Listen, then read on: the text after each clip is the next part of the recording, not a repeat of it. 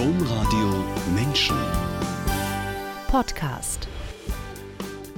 Zwischen dem Jahr 321 und dem Jahr 2021 liegen 1700 Jahre. 1700 Jahre jüdisches Leben in Deutschland.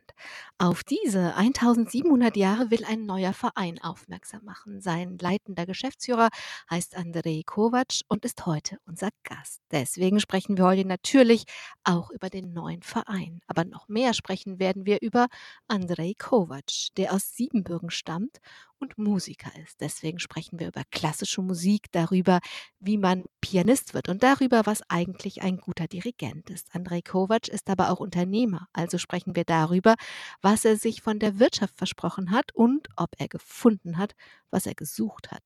Andrei Kovac ist in Paris und London und hat in Paris und London und Utrecht studiert, spricht fünf Sprachen, wohnt heute mit seiner Familie in Köln und ist jetzt online zu Gast in der Sendung Menschen. Herzlich willkommen, Andrei Kovac.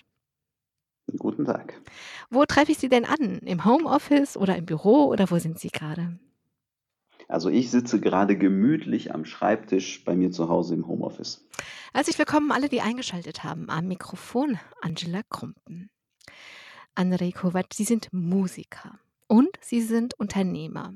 Das ist aus meiner bescheidenen Erfahrung und Einsicht eine eher seltene Kombination. Es gibt das oft bei Medizinern, aber bei Musikern und Unternehmern habe ich das nur, ist mir das ganz selten begegnet. Deswegen mal zuerst die Frage nach den Gemeinsamkeiten. Gibt es etwas aus Ihrer Sicht, das diese beiden so unterschiedlichen Berufe, die Sie studiert und ausgeübt haben, verbindet? Ja, sicherlich. Also das ist, ähm, es gibt einige Gemeinsamkeiten, um ehrlich zu sein. Also das, das erste ist, dass man natürlich als Musiker, also ich war als Musiker immer sehr, ähm, sehr getrieben. Ähm, ich wollte immer Neues entdecken. Ich war neugierig. Ich wollte neue Dinge ausprobieren und war auch abenteuerlustig. Und das ist sicherlich eine Sache, die man sowohl als Musiker als auch nach meiner Erfahrung als Unternehmer sein muss. Ähm, auch diese Risikofreude, wenn man auf die Bühne geht, ähm, kann es natürlich schnell passieren, dass man sich auch mal verspielt. Ähm, das, ähm, das ist ein gewisses Risiko, was man eingeht, auch mit einer großen Passion verbunden. Das hat man als Unternehmer auch. Ähm, und es gibt so eine gewisse Führungskompetenz. Ich war ja nicht nur Pianist, sondern ich äh, bin ja auch in die Dirigierausbildung gegangen.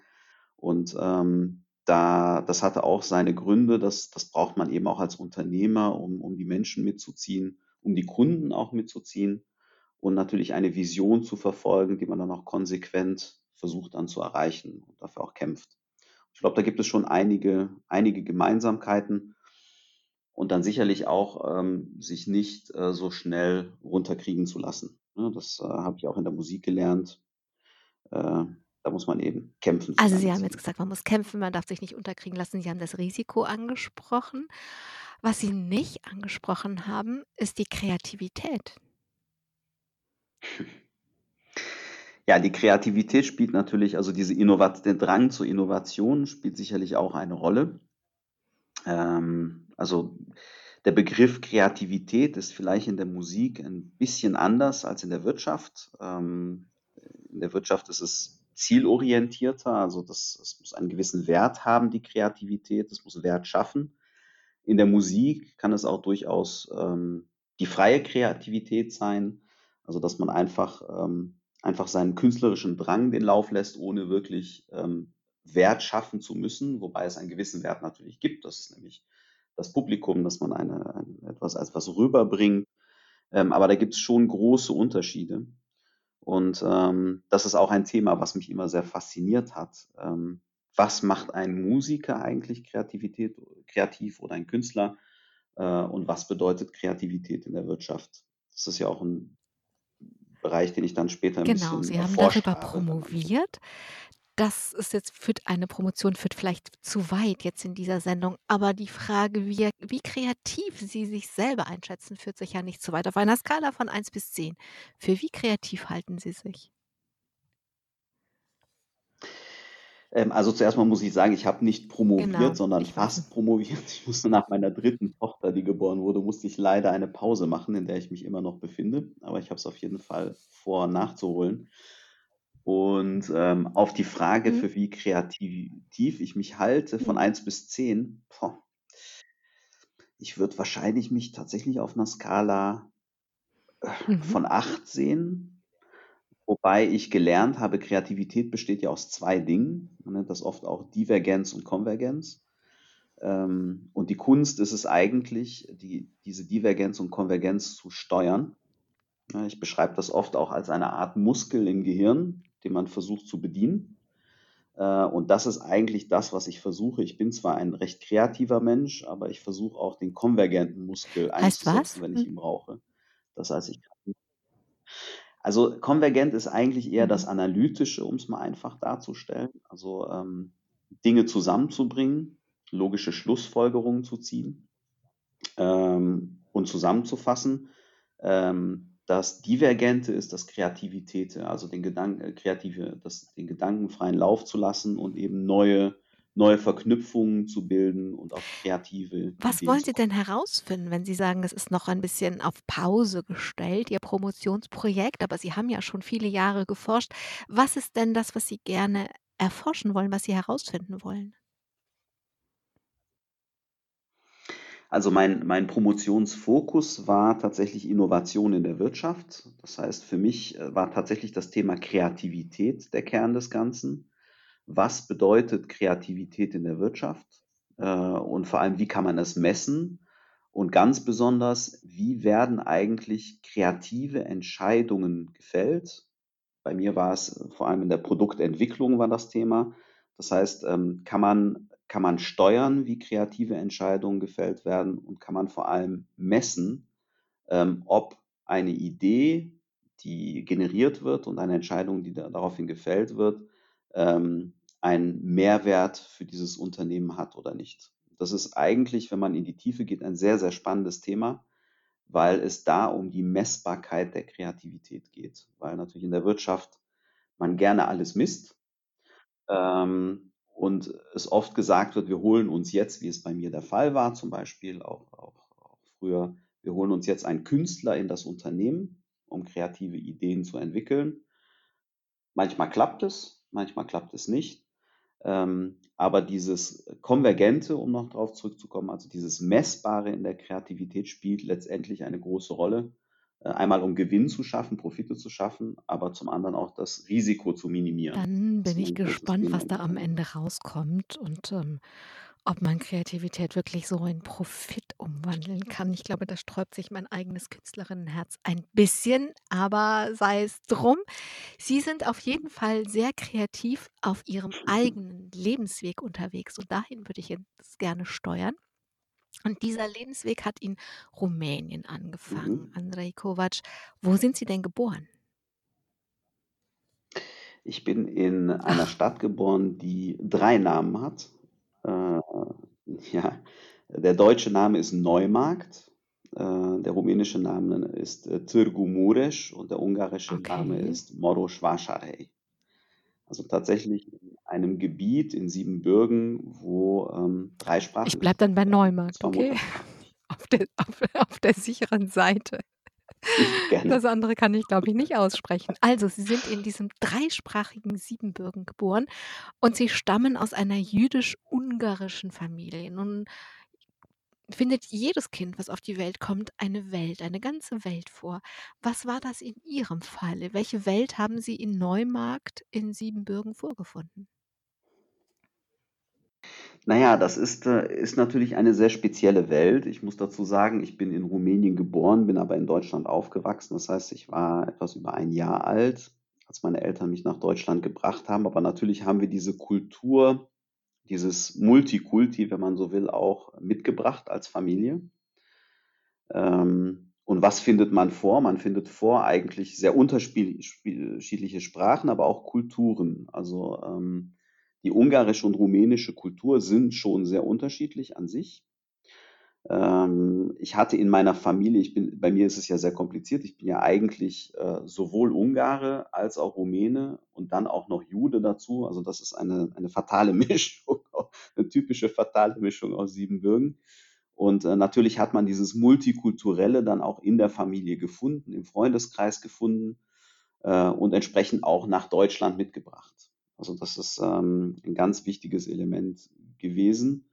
Und so bin ich dann auch aufgewachsen. Also ich ähm, mit meiner Familie eben mit ganz unterschiedlichen Sprachen. Wir haben zu Hause auch ähm, tatsächlich Rumänisch, Ungarisch und Deutsch gesprochen. Ähm, und dann zusätzlich natürlich mit der jüdischen Identität, eben einer rumänisch-jüdischen und einer ungarisch-jüdischen von beiden Seiten.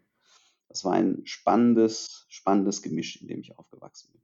Und ja auch Das eine, habe ich auch eine Herausforderung. Also das Gehirn wird ja unglaublich trainiert, wenn Kinder mehrsprachig und dann auch noch mehrsprachig mehr, was ist denn der Plural von Kultur, in verschiedenen Kulturen aufwachsen. Der größte Teil ihrer Familie ist nach dem Krieg nach Israel oder nach Amerika emigriert. Jetzt haben Sie schon gesagt, Sie sind im zarten Alter von einem Jahr ungefähr nach Aachen verpflanzt worden. Warum sind denn Ihre Eltern mit Ihnen nach Aachen und nicht nach Israel oder nach Amerika gegangen? Ähm, ich glaube, das war, ähm, so wie ich meine Eltern verstanden habe, eigentlich ein Zufall. Ähm, wir hatten ähm, in Deutschland schon Verwandtschaft, ähm, die hierher emigriert sind. Ähm, wir kommen auch aus einem, also meine, meine Mutter ist in Deutsch, hat in Deutschland gelebt, sechs Jahre, sprach also fließend Deutsch. Und meine Großeltern entsprechend dann auch. Und mehr oder weniger durch einen Zufall sind wir dann tatsächlich in Deutschland ge gelandet. Also meine Eltern haben mir immer erzählt, ähm, wir sind nach Aachen gekommen, weil das Wetter so schön war. Ja, dafür ist Aachen auch unbedingt bekannt für nichts anderes als für das Ja, gute, das, das als das gute Das, Wetter in Aachen. Ne? Ich bin gespannt, ob die Öscher das auch so sehen, wenn sie das fragen. ja, genau. Das, Sie haben im Vorgespräch gesagt, egal wo Sie waren, waren Sie immer in der Minderheit. mhm. Wie hat Sie das geprägt? Ja, es hat mich natürlich sehr geprägt. Also ähm, man muss auch dazu sagen, wir hatten in der Familie, ähm, waren wir nicht nur immer Minderheit, sondern hatten auch immer sonderbare und manchmal sogar krimi-ähnliche Lebensläufe. Ähm, Hm, Da kommen wir noch zu. ja, und ähm, das ist natürlich eine Sache, die mich sehr geprägt hat. Ähm, und ähm, natürlich auch das Gefühl, ähm, da zu Hause zu sein, wo man eigentlich nicht unbedingt zu Hause ist. Ähm, so bin ich Hm. natürlich mit meinen Eltern aufgewachsen. Ich habe jetzt natürlich mittlerweile in Deutschland äh, meine Heimat gefunden, aber es hat mich doch eine sehr lange Zeit umgetrieben, äh, immer das Gefühl zu haben, anderswo ist es schöner, als man, wo, als wo man sich gerade Hm. befindet. Und ähm, das habe ich im Guten wie im Schlechten auch mitgenommen. Mhm, dieses „Oh, wie schönes Panama“-Gefühl, dass man sich auf die Suche macht, wo man eigentlich zu Hause ist. Ist das so was wie 'n Exilstatus lange gewesen, also sich eine neue Heimat suchen zu müssen, schaffen zu müssen? Das ist sicherlich, ähm, sicherlich ein angeborener Exilstatus. Äh, man muss dazu sagen, also aus meiner Familie her, wir sind ja nach Deutschland gekommen und wir, ich wurde ja mit sechs Jahren eingebürgert eigentlich. Das heißt also, ähm, und meine Eltern haben mir immer erzählt, diese, diese Phase von fünf Jahren ohne Staatsbürgerschaft war die schönste Phase ihres Lebens. Also dieses Gefühl der kompletten Freiheit, nachdem man aus einem kommunistischen Land kommt, ähm, dann zu sagen, wir gehören keinem, ähm, keiner Gesellschaft wirklich an, sondern wir, wir sind wir selbst, das empfanden die als sehr positiv. Ähm, und das hat mich natürlich auch mitgeprägt. Ich meine, mit sechs, da war ich ne, knapp vor der Grundschule damals. Und ähm, das war eben so die Atmosphäre, in der wir aufgewachsen sind, diese Befreiung, ähm, dann eben auch nach Deutschland zu kommen und ähm, ja, das dann auch ablegen zu können. Mhm. Wenn Sie heute leitender Geschäftsführer dieses neuen Vereins 1700 Jahre jüdisches Leben in Deutschland sind, darauf kommen wir ja später gleich ausführlich, dann können Sie zu vielem aus eigener Erfahrung sprechen. Sie haben gerade schon Ihre spannenden, zum Teil krimihaften Lebensläufe in Ihrer Familie angerissen. Rissen. Ich habe mir gedacht, das sind eigentlich Schicksale. Sie sind wirklich mit Schicksalen in ihrer Großelterngeneration konfrontiert, Andrej Kovac. Und ich würde diese beiden Großelternpaare, wobei es, glaube ich, mehr um die Großväter als um die Großmütter geht, gerne mal anschauen. Wenn wir zuerst väterlicherseits sprechen, habe ich immerhin den Namen ihrer Großmutter gefunden, Katharina Kovac. Und zu ihr gehört der Schauspieler, ich hoffe, ich spreche das richtig aus, Georgi Kovac oder George Kovac. Beide haben das Vernichtungslager Bergen-Belsen überlebt. Dazu erzählen wir gleich mehr. Aber erstmal zu ihrem Großvater. Der war ein sehr berühmter Schauspieler und ich habe gefunden, und in der Google-Übersetzung aus dem Ungarischen, weiß ich nicht, ob das stimmt, aber da stand in dieser Übersetzung, 1959 habe er die Auszeichnung Volkskünstler bekommen. Auf jeden Fall war er ein sehr bekannter Mann. Ja, er war in Siebenbürgen tatsächlich vor allem, war er ein Star als ungarischer Schauspieler und ähm, auch sehr beliebt, auch bei den Frauen. Ähm, und ähm, war auch tatsächlich ein toller Schauspieler mit einer tollen Stimme. Und ähm, genau, er ist im Prinzip die Geschichte ist relativ, ist, ist ziemlich spannend, weil ähm, meine Urgroßeltern, also väterlicherseits, und daher kommen wir, hatten einen Verlag, der, das, nannte in, in äh, Braschow, äh, Braschow in, in Broschow, und äh, das nannte sich Broschow i Lopok. Ähm, es war ein sehr großer Verlag ähm, und mein Urgroßvater war Unternehmer. Ähm, er hat diesen Verlag gegründet ähm, und hatte noch vor dem Krieg eine, eine hochwertige äh, Druckerei gekauft aus Deutschland. Und als die Faschisten kamen, hat man ihm das natürlich weggenommen, ähm, unter Androhung von Gewalt sozusagen für einen Apfel und ein Ei abgekauft. Ähm, und nach dem Krieg, äh, als er wieder die, die, die Zeitung wieder aufleben lassen wollte, kamen die Kommunisten und haben ihn dann als Kapitalisten verfolgt und so sehr bedroht, dass er am Ende ähm, dann nach Israel auswandern musste und hat dann meinen Onkel, ich habe einen Halbonkel, den hat er dann äh, mitgenommen. Ähm, und so ist mein Vater dann sozusagen in diese Familie aufgewachsen, die, die Großeltern, ähm, also väterlicherseits, ähm, mein Großvater äh, wurde deportiert äh, mit meiner Großmutter zusammen, auch eine eine traurige, aber interessante Geschichte. Also die, äh, meine Großeltern waren Teil des Kastner Transports. Das ist eine Geschichte, in der ähm, Reje Kastner, das ist ein, ein um, ungarischer Jude gewesen, der später auch in Israel gelebt hat, hat Juden von den ähm, Nationalsozialisten abgekauft, um sie dann, äh, soweit ich informiert bin, gegen Lastwagen einzutauschen. Also da gibt es unterschiedliche Geschichten. Und ähm, die Gruppe der Juden, die deportiert wurden, das waren sehr viele reiche Juden, aber auch eben sehr prominente Juden aus diesem Siebenbürgener Bereich und aus Ungarn. Und so sind dann mein Vater, äh, mein Großvater und meine Großmutter, ähm, die damals ineinander verliebt waren und ähm, durften aber nicht heiraten damals in dieser Zeit, äh, haben beschlossen, dann gemeinsam nach Budapest ins Ghetto zu gehen um sozusagen dann ähm, durch diesen Zug gerettet zu werden. Und ähm, so wurden sie dann, ähm, haben sie ein Jahr im Ghetto gelebt und wurden dann äh, deportiert. Und sind dann eben da von Rudolf Kastner, diesem ungarisch-israelischen Journalisten und Juristen, gerettet worden. 1600 Juden hat er so freigekauft. Und nach dem Zweiten Weltkrieg war es sehr unterschiedlich, wie Rudolf Kastner angesehen wurde. Von Verräter bis Held war da alles dabei. Was haben denn Ihre Großeltern in Rudolf Kastner gesehen? Also ich habe mit meinen Großeltern, mein Großvater kannte ich nicht so gut, weil ich war sehr klein, als er verstarb. Mhm. Ähm, mit meiner Großmutter. Waren drei Jahre. Mhm, ne? Genau. Mhm. Und mit meiner Großmutter ähm, habe ich nicht viel über diese Zeit geredet, wie in vielen jüdischen Familien. Also ähm, man muss es natürlich so sehen, äh, wenn Kastner nicht gewesen wäre, wäre ich jetzt nicht äh, in diesem Interview.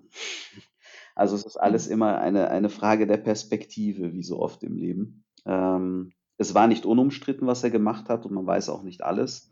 Aber letztendlich hat er über 1000 Juden gerettet ähm, vor der Vergasung.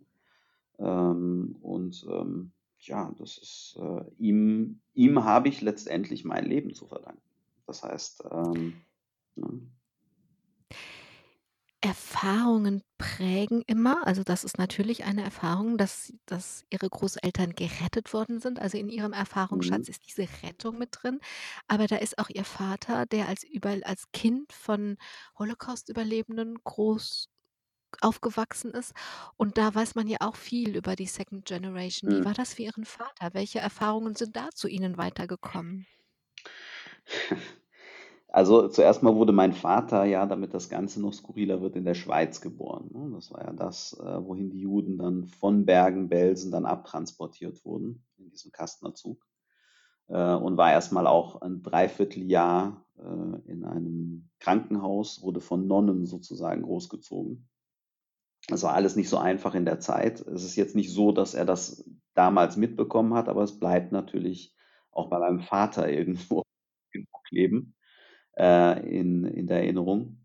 Und, ähm, ja, also, ich habe mich viel mit meinem Vater Vater auch darüber unterhalten und man muss dazu sagen, auch meine Großeltern, ähm, haben ihr Päckchen natürlich mitgetragen, wie viele Juden, die aus der Deportation kamen oder auch gerettet wurden oder sich versteckt haben oder geflohen sind. Und so hat, ähm, mein Großvater zum Beispiel hat sich auch ähm, er wollte sich nicht mehr verbeugen. Ähm, also, er hatte eine Aversion gegen das Verbeugen gehabt, weil bei der Deportation, also, als man ihn mit den Karren zum Zug, ähm, gefahren hat, haben die Leute auf der Straße geklatscht. Äh, und meine Großmutter ist Lebzeiten nicht aus dem Haus gegangen, weil sie Angst vor Menschen hatte. Und, ähm, das hat natürlich ähm, das das hat natürlich meinen Vater geprägt, ne? Also, auch die Geschichten, auch meine Großmutter, die tatsächlich dann nicht mehr aus dem Haus gegangen ist. Und so ist er dann in einer Atmosphäre aufgewachsen. Mein Vater beschreibt es immer gerne als, ähm, posttraumatische Störungen. Also, eigentlich, ähm, natürlich mit einer gewissen psychischen Belastung in der Familie, ne, weil nichts ist eigentlich normal gewesen. Dazu kam natürlich auch noch der Kommunismus, äh, der das Ganze erschwert hat und auch der Antisemitismus im Übrigen auch ähm, auch in Rumänien, der auch sehr offen gelebt wurde. Und das hat ihn dann schon natürlich sehr geprägt und, ähm ja, ähm, beschäftigt. André Kovac. Ich glaube, es würde sich lohnen, über Ihre Familie, von der wir jetzt ja grade nur in die eine Richtung schauen wir gucken jetzt grade die Mhm. väterliche Seite an, einen Roman darüber zu schreiben. Und ich glaube, Ihr Großvater mütterlicherseits, der kriegt dann gleich einen eigenen Band oder 'n Spin-off oder so was. In diesem Roman der war nämlich Diplomat, Mhm. taucht aber auch im Geheimdienst auf. Er war ein Spion und am Ende ein Überläufer. Wie schauen Sie denn auf Ihren Großvater mütterlicherseits? Ja, also, er war, ähm, äh, also, Überläufer insofern natürlich, dass er dass er dann geflüchtet ist aus Rumänien. Ähm, er war Chef, ähm, der Handelsvertretung damals in Frankfurt. Das war in den, ähm, 60er Jahren. Das war die erste Handelsvertretung, also, die erste Vertretung Rumäniens im ich glaube sogar im Westen, aber auf jeden Fall in Deutschland. Das, äh damals gab's eben auch noch keine, ähm, Botschaft. Und tatsächlich, also, ähm, ich habe es dann auch erst später mich eingelesen in die ganze Thematik und tatsächlich war da schon ein Hotspot, kann man sagen, von Spi Wirtschaftsspionageaktivitäten.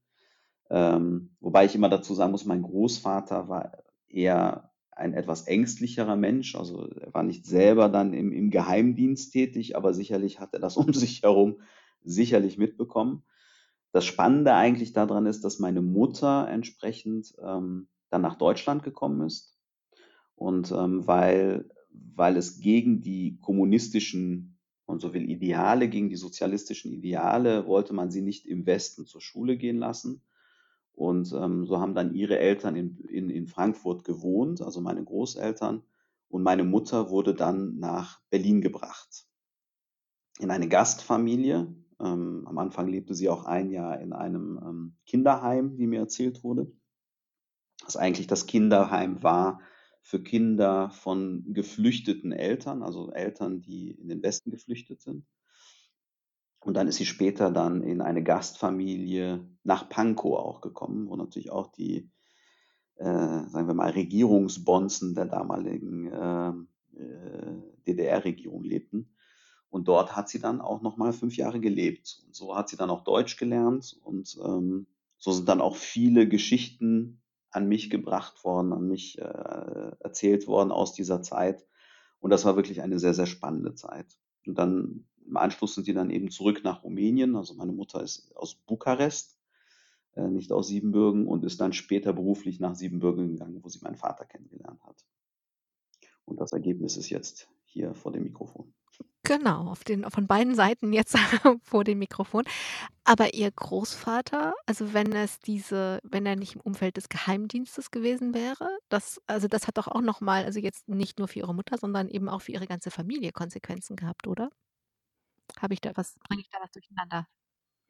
Ja, selbstverständlich. Also mein das ist auch wieder eine Angst. Man muss wissen, also es gab sehr viele ähm, Juden, die nach dem, ähm, nach dem Zweiten Weltkrieg auch überzeugte Kommunisten waren. Ähm, dazu gehörte, oder Sozialisten, dazu gehörte meine, gehörten meine Großeltern eben am Anfang auch. Ähm, später, ähm, später wurden sie dann auch, wie soll ich sagen, schlechter behandelt natürlich, weil dann kam das Antisemitische auch in der kommunistischen Partei. Dann wurden sehr viele desillusioniert und das ist eben dann auch ähm, mit meinen Großeltern passiert.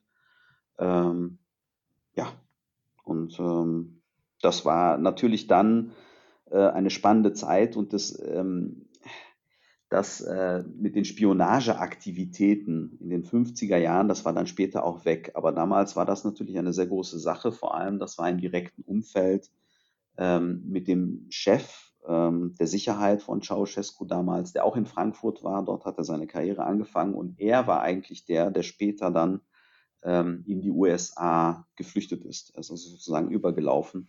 Und das war ungefähr die Zeit, als meine Großeltern auch nach Deutschland zu meinen Eltern nachgekommen sind. Und das war natürlich auch eine sehr große Zeit der Unsicherheit, der Angst. Ähm, und da gibt es auch einige Geschichten aus der Familie ähm, bis hin ähm, zum Geheimdienst, dem Deutschen, der dann angeklopft hat bei meinen Großeltern äh, und etwas mehr eben über diesen Chef der, des Geheimdienstes oder der Sicherheitskräfte von Ceausescu damals erfahren wollte. Und das Spannende war, das war auch ein bisschen ein Wendepunkt, ähm, auch ähm, beim Diktator Ceausescu, der, den dann auch wirklich die Angst gepackt hat. Denn immerhin dieser Mensch, der dann übergelaufen ist, also der Chef ähm, seiner, ähm, seiner seiner Sicherheit. Äh, das ist der größte Überläufer äh, gewesen der Geschichte. Ähm, vor 89 natürlich, danach war es nicht mehr relevant. Also das war schon ein recht großer Fall. Ähm, hm. Und das hatte natürlich Einfluss auch auf meine Großeltern. Ich glaube, also wenn ich Ihnen zuhöre, könnten Sie noch sehr lange Geschichten aus Ihrer Familie erzählen. Haben Sie mal jetzt ernsthaft darüber nachgedacht, diese Geschichten aufzuschreiben? Tatsächlich hatte ähm, äh, ein Teil davon wird unter Umständen verfilmt in Amerika. Also es äh, gibt Ah. gerade Mhm. Diskussionen. Ähm, aber das Ja. ist nicht die Geschichte meiner Mutter, sondern eben dieses Chefs ähm, des Genau, ja. Geheimdienstes. Ähm, meine Mutter hat öfter drüber nachgedacht, äh, ist mittlerweile verstorben und mein Vater, gerade vor kurzem habe ich noch mit ihm darüber gesprochen, dass es sich eigentlich lohnen würde, das aufzuschreiben, weil das ist doch eine spannende, spannende Geschichte. Also Also, ich kann ihn nur ermutigen, weil also vor meinem inneren Auge läuft das wie so 'n Biopic, stelle ich mir das kann ich mir das einfach alles sehr gut vorstellen.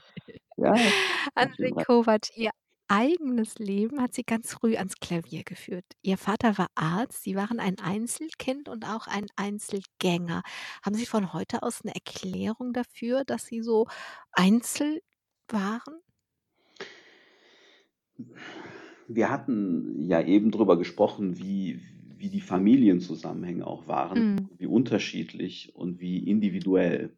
Also, ähm ich habe ich habe relativ schnell gelernt, dass man Menschen nicht über einen Kamm scheren kann und, ähm, dass die eigene das eigene Ich sozusagen eine große Rolle spielt. Und ich glaube, das hat mich dann auch getrieben. Ich bin dann wahrscheinlich auch dadurch, äh, zu einem Einzelgänger geworden. Ich war auch Einzelkind, das hat sicherlich auch dazu Mhm. beigetragen.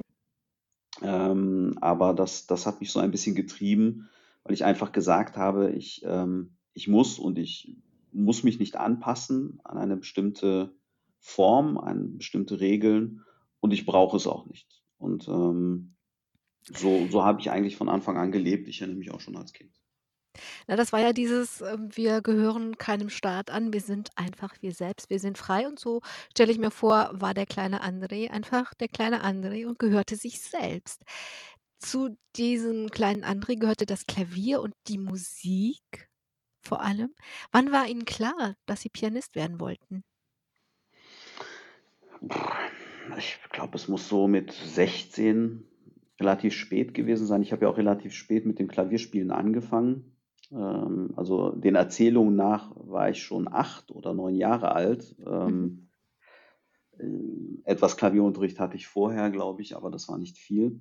Ähm, dann habe ich relativ auch, spät auch beschlossen, dass das ähm, meine Zukunft sein wird. Vor allem, als ich gemerkt habe, dass ich erfolgreich bin. Ich habe Wettbewerben teilgenommen, musiziert. Ähm, ich hatte ähm, kleine Auftritte und ähm, konnte Menschen bewegen, was mich, mich immer am meisten fasziniert. Äh, und als ich dann äh, es geschafft habe, Menschen zum Weinen zu bringen durch das Klavierspielen, dann habe ich mir gesagt, dahin will ich gehen. Sie sind dann nach Berlin gegangen, an die UDK, an die Universität der Künste, zu Daniel Barenboim, bei dem Sie studiert haben. War das Ihr Vorbild? Also ich habe erst mal Klavier studiert. Ähm, mein erster Lehrer war Georg Sava an der UDK oder damals HDK.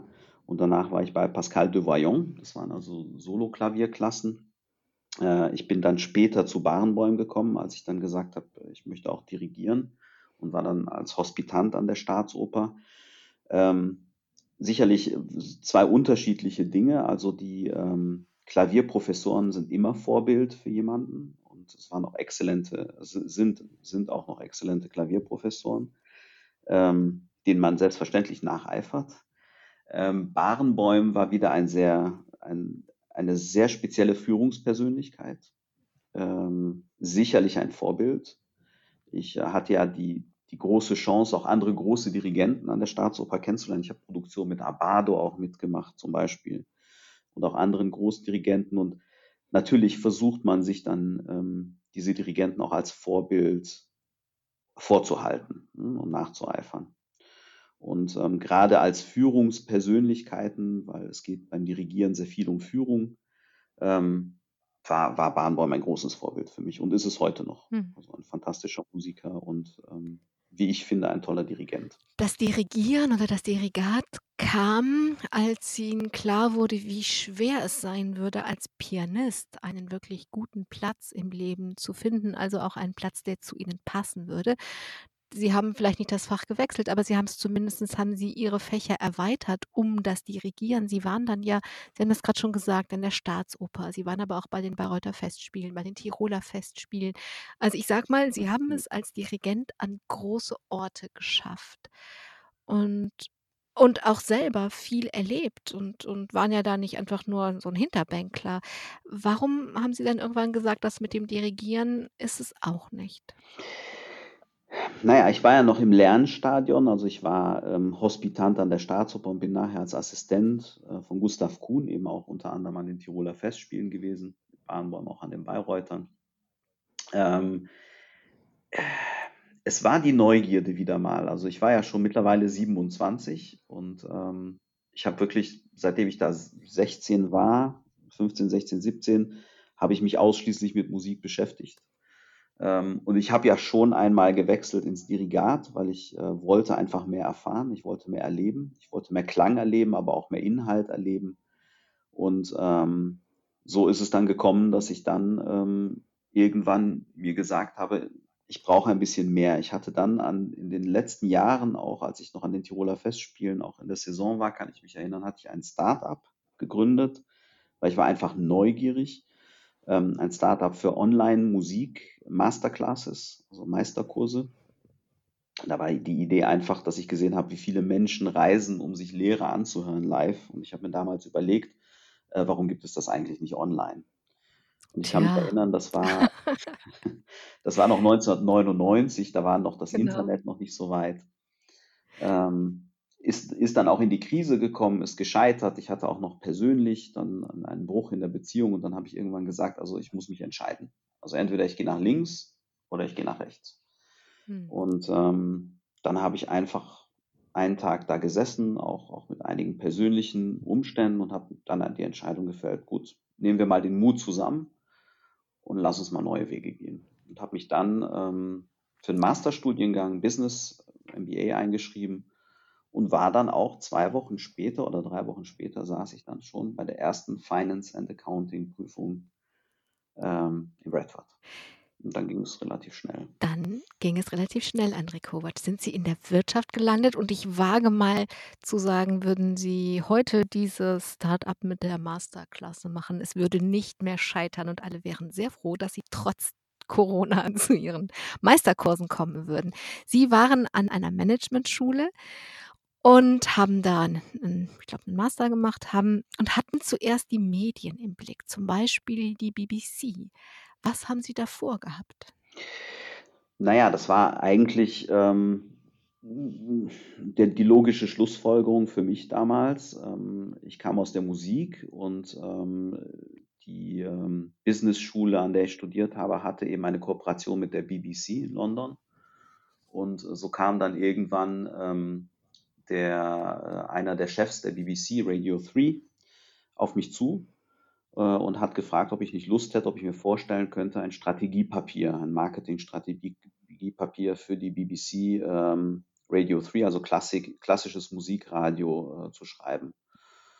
Und ähm, das Thema hat mich natürlich interessiert. Ähm, ich habe mich ein bisschen auch in diese öffentlich-rechtliche Idee, also Public Service Broadcasting, wie man auf Englisch sagt, eingelesen und fand das einfach enorm spannend. Ähm, einfach auch sich mit der Zukunft und der Frage Kommerzialisierung oder Nicht-Kommerzialisierung eines öffentlich-rechtlichen Senders auseinanderzusetzen. Äh, und auch natürlich der Frage Einschaltquoten ähm, im öffentlich-rechtlichen Radio. Ähm, also für mich immer noch ein unfassbar spannendes Thema. Und das ist dann eben das Thema, was ich da aufgenommen habe und was für mich eigentlich auch logisch war von meinem Werdegang. Und so bin ich da reingekommen und habe dann ähm, dieses halbe Jahr, mehr war das jetzt nicht, in London gewohnt und mich mit der BBC beschäftigt. Und dann ist das passiert, was Sie ganz am Anfang schon gestreift haben in unserem Gespräch, dass ein Wirtschaftsunternehmen einen Künstler haben wollte, sich die Kreativität ins Board, ins Programm, in die Mannschaft holen wollte und das war L'Oréal. Was wollten Mhm. die von Ihnen? Naja, das war ähm, der Gedanke, L'Oréal ist ein sehr kreatives Unternehmen an sich ähm, und suchen immer junge, kreative Menschen, ähm, die eben neue Ideen auch ähm, in die Vermarktung, in das Marketing mit reinholen. Und so kam dann, so wurde gerade ein kreativer Kopf, sage ich mal, gesucht und ähm, irgendwie kamen die auf mich über einen Headhunt. Ich weiß bis heute nicht genau wie. Ähm, und so ist der Headhunter hat mich dann angerufen, hat mich gefragt, ob ich das mir vorstellen kann. Ähm, also ich kannte L'Oreal damals, muss ich ehrlicherweise sagen, noch nicht mal. Äh, und habe gesagt, gut, ich höre es mir mal an. Kann nichts Schlimmes sein. Und ähm, dann so schnell, die haben mich dann relativ schnell ins Unternehmen reingeholt. Um was zu machen? Was wollten die von Ihnen? Also ich habe tatsächlich eine fantastische Ausbildung bekommen. Ich sollte ins Marketing gehen. Also zunächst war ich ja in Düsseldorf. Ähm, ich sag mal, im operativen Marketing, wo man Vertrieb unterstützt. Und ähm, wurde dann später nach Paris geschickt, ins kreative Marketing, wenn man so möchte. Und ähm, es geht ja um Luxusgüter. Äh, dort war ich zumindest aktiv. Also es ging darum, Marken wie, also Luxusmarken zu vermarkten. Und ähm, L'Oreal hat sich erhofft, dass sie natürlich mit mir einen kreativen Kopf sozusagen reinholen in die Organisation, ähm, der auch zu, ähm, zu diesen Marken passt, zu diesen Luxusmarken passt. Und ähm, wahrscheinlich war der Gedanke auch ein bisschen, ich komme aus der klassischen Musik, ich bin ja nicht ein, ein, ein Jazzmusiker oder ein Popmusiker. Äh, und wahrscheinlich haben sie sich damals gedacht, das passt ganz gut und äh, vielleicht bringt es frische Ideen und kreative Elemente in unser Marketing. Und passte die Kunst zum Luxus? In gewisser Weise ja. Also ähm, speziell als ich dann nach Frankreich gekommen bin, also ich hatte ja eine halbe Stunde olfaktive Ausbildung zunächst. Also man hat mich dann tatsächlich in die olfaktive Abteilung geholt, weil ich sollte Parfums machen. Und ähm, da hat man relativ schnell festgestellt, es gibt schon Elemente, die ähnlich sind. Also in der olfaktiven Abteilung ging es darum, eine, ähm, eine Sprache für die Düfte zu finden. Weil am Ende geht es natürlich darum, in L'Oreal gewinnbringend, ja, messbar gewinnbringend, durch Produkte zu verkaufen und auf dem Weg dahin sozusagen eine Produktwelt zu erstellen und die Zielgruppen zu definieren und die Produkte entsprechend sprachlich anzupassen. Und das war schon, ist fast schon, also Duft ist eigentlich fast schon eine Kunstform. Und da hat es sehr, sehr gut gepasst. Ähm, also wirklich dann sich mit der Sprache sowie mit der Musik dann auch eben mit der Sprache auszudrücken, mit etwas, was man mit anderen Sinnen empfängt, wenn man so möchte. Ne? Beim Duft ist es das Riechen, in der Musik ist es das Hören. Also schon sehr spannend. Natürlich ist es, wenn es dann in das Produktmarketing geht, nicht mehr ganz so einfach weil tatsächlich ähm, bin ich von der Persönlichkeit, würde ich sagen, eher, das hatte ich ja gesagt, so, ein, so eine Kombination zwischen kreativ und analytisch. Und dort brauchte man tatsächlich die pure Kreativität. Da ging es um die Farbe des Saftes, so nennt man das, ne, im Flakon. Ähm, da geht es um Umverpackungen, welche Farben haben die, wie werden die designt. Und das war auf die Dauer dann zu kleinteilig für mich, sage ich mal. Also ich habe ähm, ich wollte, ich wollte ein bisschen mehr. Also hat mich wieder die Unruhe gepackt. Da hat sie die Unruhe gepackt und ähm, vielleicht hat sich auch Kunst und Kommerz das vertiefen wir jetzt nicht, aber es wäre meine next eigentlich die Frage, die ich mal einfach so in den Raum stelle, ob sich das wirklich vertragen kann. Ich würde jetzt gerne einen großen Sprung machen, auch mit Blick auf die Uhr. Sie haben danach noch eigene Projekte verfolgt. Also Ihre Unruhe, Ihre Neugierde hat gemacht, dass Sie noch unterschiedliche eigene Projekte auf die Beine gestellt haben. Aber jetzt, heute, spreche ich ja mit dem leitenden Geschäftsführer dieses neuen Vereins, 321 bis 2021 1700 Jahre jüdisches Leben in Deutschland. Nach all dem, was wir jetzt gehört haben, was hat Sie denn an dieser Position, der leitende Geschäftsführer, in diesem Verein zu sein, gereizt? Also der, der Verein ist ja letztes Jahr, also 2019 im Sommer auf mich zugekommen ähm, und hat mich gefragt, ob ich mir das vorstellen könnte. Da war ich gerade in einer Orientierungsphase eben aus dem Unternehmertum. Und ähm, für mich war, also das Erste, was mich natürlich gepackt hat, war das Thema jüdisches Leben ähm, mit, mit all den Facetten, also deutsch-jüdische Vergangenheit und Gegenwart darzustellen, hat mich gepackt. Es war sehr relevant für mich, aber auch für meine Familie. Ich habe ähm, auch drei wunderbare Kinder, Töchter ähm, denen ich natürlich auch eine Zukunft geben will. Und natürlich merkt man den Antisemitismus in der Familie. Wir haben ihn immer gemerkt in der Vergangenheit, man merkt ihn auch heute.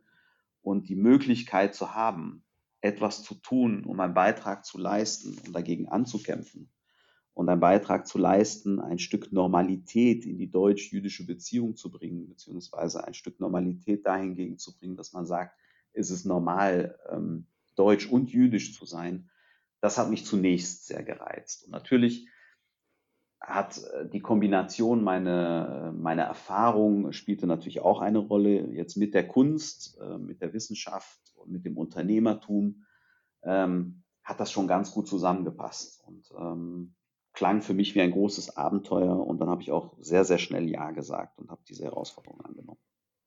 Dieser Verein möchte ja dieses Jahr, dieses nächste Jahr, 1700 Jahre, ähm, nutzen, um ein Festjahr zu machen.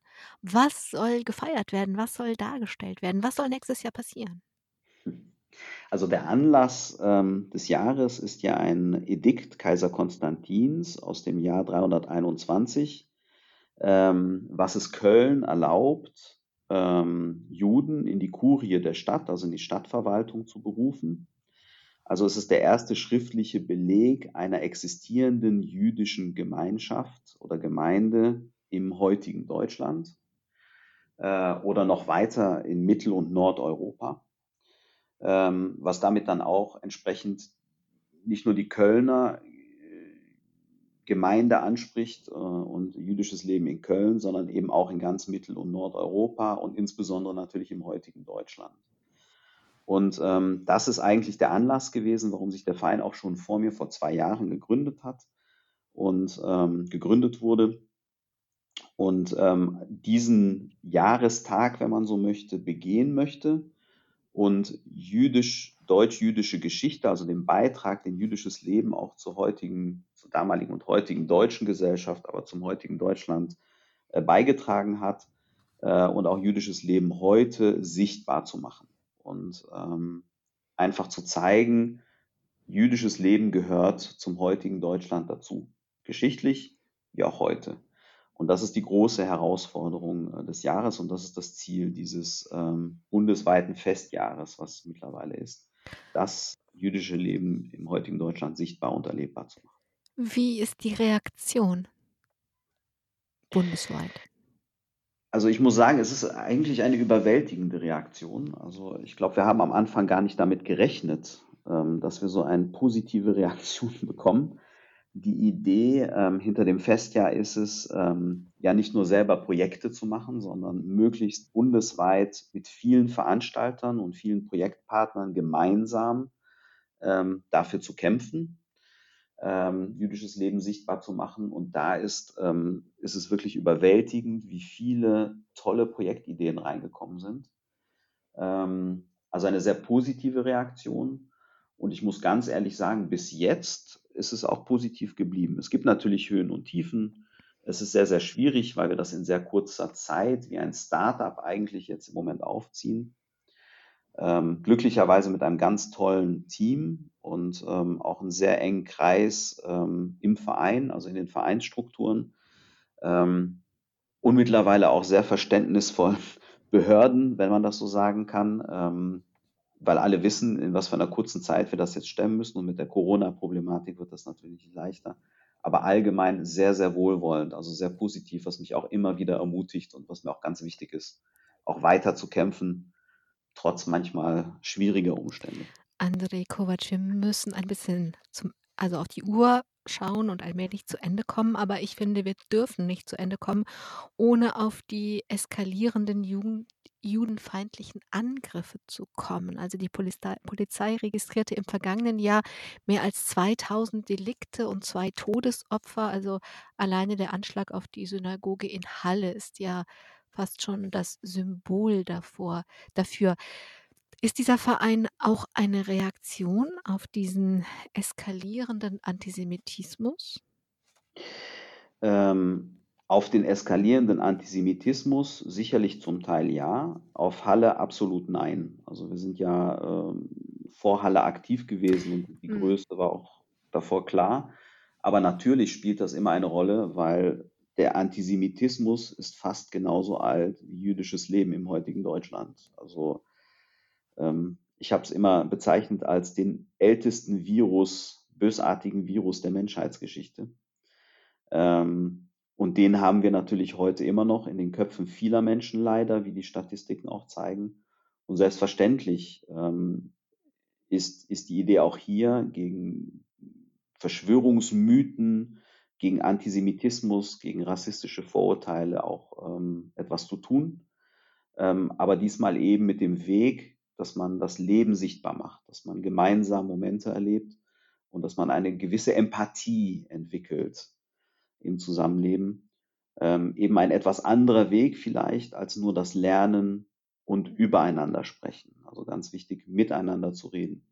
Und das ist natürlich, ähm, um den Kreis zu schließen, ein ausschlaggebender Punkt für viele auch, ähm, die gesehen haben, wie der Antisemitismus heutzutage auch wieder erstarkt, muss man ja fast sagen. Ja, also Sie haben eben schon gesagt, als Familie haben Sie das immer gemerkt. Ich weiß nicht, ob er je weg war. Was sich auf jeden Fall wie so ein Virus ausbreitet, ist, dass die Menschen es viel selbstverständlicher aussprechen und mittlerweile auch mit Namen aus, also mit ihrem Namen kennzeichnen, es nicht mehr verstecken, es nicht mehr anonym machen, es ganz normal finden. Und wenn Sie sagen, wir versuchen einen anderen Weg über Empathie, über das Miteinander, ähm, hilft das dann auch in Ihren Augen, dass uns Dinge bewusst werden, weil ein Teil von dem, was wir da so transportieren, ist also systemisch. Das ist uns nicht unbedingt bewusst. Ich weiß nicht, ob Sie das mitbekommen haben, aber es gab vor ein paar Wochen eine Musikkritik in der Süddeutschen Zeitung, die Mhm. richtete sich gegen Igor Levit.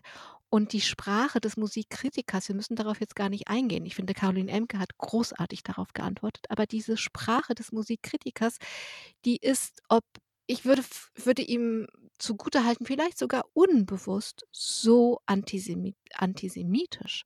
Also, das ist also, ist Mhm. es nicht also, glauben Sie, dass über diesen Weg der Empathie auch dieses Unbewusste bewusster werden kann? Weil nur dann können wir ja wirklich was ändern, wenn uns Dinge bewusst werden. Also, ob es jetzt nur über diesen Weg geht, weiß ich nicht. Wahrscheinlich Ne, ne, aber auch. Ne, ne, ne, ne, auch. aber auch über diesen Weg? Ich glaube, es kann ein Beitrag dazu sein. Also, ich nehme immer das Beispiel eines, ähm eines Nachbarn. Ähm, wenn man ähm, natürlich kann man sagen, man lernt den Nachbarn kennen, indem man seinen Lebenslauf studiert und über ihn liest, aber man wird immer automatisch gewisse Vorurteile haben, wird man auch mit sich tragen. Ich glaube, es ist ganz wichtig, dass man sich trifft und auch gemeinsame Momente erlebt. Also, äh, beim Bierchen, ähm, lässt es sich besser reden, als wenn man einen Lebenslauf studiert. Und ich glaube, das ist ganz wichtig und ich glaube schon, dass, ähm dass diese Aktivitäten, dass diese Projekte dazu beitragen können. Und ich glaube auch, dass es ein wichtiger Beitrag ist. Ich glaube auf gar keinen Fall, dass es ähm, dass das Vorurteile und und und Strukturen, Denkmuster jetzt komplett durchbrechen kann, die ja auch schon seit Generationen in den Köpfen der Menschen drin sind. Aber ich glaube, es ist 'n wichtiger Schritt und ich glaube, ähm, es ist auch nötig, weil man muss sich auch immer wieder, ähm, vor Augen führen und das habe ich mit viel ich bin kein Historiker, aber ich habe mit vielen Historikern gesprochen. Im Grunde genommen, ähm, gab es noch nie in der Geschichte ein normales Zusammenleben zwischen Juden und Nichtjuden in diesen Landen. Das gab es einfach noch nie, auch nicht vor der Shoah, auch nicht vor dem Holocaust. Also, um das jetzt hinzubekommen mit dem ganzen Paket, was man mitträgt, dem Antijudaismus, den Antisemitismus, ne, wie es viele bezeichnen, und auch jetzt den Antizionismus, ähm, das zu durchbrechen, das ist eine Riesenaufgabe. Und ich glaube nicht, dass wir das mit einer mit einem kleinen Festjahr in 2021, was es ja gesamtgeschichtlich ist, äh, hinkriegen werden, aber ich hoffe, dass wir einen Beitrag dazu leisten können, diese Normalität vielleicht das erste Mal in der Geschichte, ähm, herzustellen. Vielleicht also, auf jeden Fall wird es stattfinden und es wird etwas neben das andere stellen. Das kann man, glaube ich, in jedem Fall hoffen. Andrej Kovac, eine letzte Frage, kommen wir zu Ihnen zurück und Ihrem Leben. Wenn jetzt die Fee der Kreativität käme und das Füllhorn über Sie ausleerte, was sollte darin stecken? Was soll noch Kreatives in Ihrem so kreativen Lebensweg passieren? Also, ich würde gerne erst mal viel von der Kreativität an, ähm an an meine Kinder weitergeben. Also, das das würde ich gerne wollen, ähm, die, die da ist. Ich weiß nicht, ob ich jetzt der kreativste Mensch bin, aber 'n bisschen Kreativität steckt in jedem von uns. Ähm, natürlich träume ich davon, wenn Sie auf die Träume zurückgehen, dass wir natürlich etwas bewirken können jetzt nächstes Jahr, auch für die Zukunft meiner Kinder, für meine Familie, für meine Frau, ähm, hier in Deutschland. Und, ähm, ich hoffe, dass irgendwann mal eine ein kreativer Schwall auf uns alle zukommt, die es endlich ermöglichen, ohne Vorurteile, ohne Rassismus einfach in Frieden und gemeinsam in einer pluralistischen Demokratie zusammenzuleben, ohne übereinander herzufallen. Wer so eine Idee hat, also so einen Ideenschwall, so eine kreative Eingebung, die würde ich mir noch wünschen, wenn Sie schon fragen, was ich noch an Wünschen offen Das natürlich frage ich das, Andrej Kovac. Dann träumen und wünschen und hoffen wir zusammen, dass mit Kreativität und mit dem Willen zusammen zu leben, Betonung auf Leben, dass uns das gelingt und nächstes Jahr machen Sie einen großen, guten Anfang. Danke für Ihre Zeit heute. Danke allen, die zugehört haben. Am Mikrofon war Angela Krumpen und wenn wir zusammen träumen mit Domhelder Kamara, wenn wir einzeln träumen, bleibt es nur ein Traum. Wenn wir zusammen träumen, wird es eine neue Wirklichkeit. Machen Sie es gut. Vielen Dank. Domradio Menschen. Weitere Informationen finden Sie auf domradio.de.